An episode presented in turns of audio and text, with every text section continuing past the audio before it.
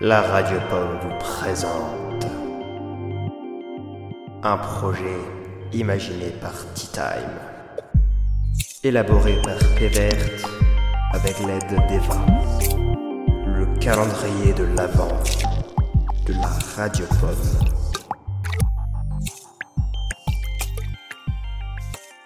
Salut à tous, chers auditeurs de la Radio Pomme, et bienvenue sur ce jour 16 de notre calendrier de l'Avent. Aujourd'hui, dans les petits tips, j'ai 5 conseils pour créer des personnages intéressants. On aime tous suivre les aventures de personnages différents, auxquels on peut s'identifier ou qui nous rappellent les gens qui nous entourent. Et ce n'est pas si facile d'inventer des personnages qui donnent autant d'émotions. Si vous avez des difficultés là-dessus, ce petit tips est fait pour vous. Mon conseil numéro 1. Balancer les défauts et les qualités. Personne n'est parfait ou à l'opposé complètement maléfique. Pensez à bien donner à votre personnage des défauts et des qualités le rendra plus identifiable pour l'auditeur. Il deviendra plus vivant et plus réaliste. Mon conseil numéro 2. Donnez de la profondeur.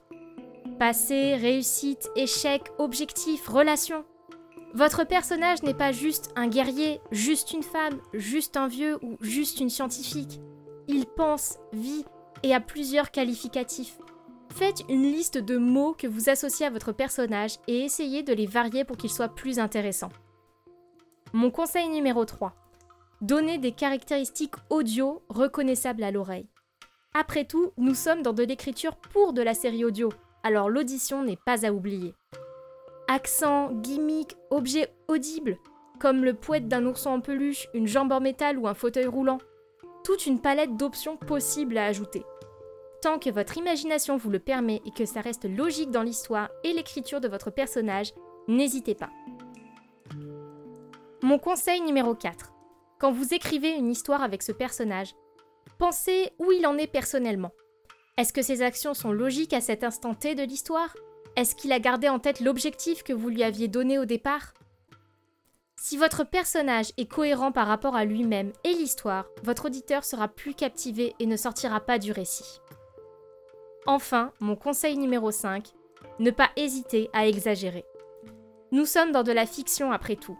Il est possible de partir plus loin que les caractères que vous croisez au quotidien. Une légère exagération aidera peut-être votre public à mieux cerner rapidement votre personnage. Voilà, chers écrivains, je m'arrête là pour aujourd'hui. Maintenant que vous êtes armés, attrapez vos plumes et filez écrire. C'était Eva. À bientôt pour la prochaine édition des Petits Tips.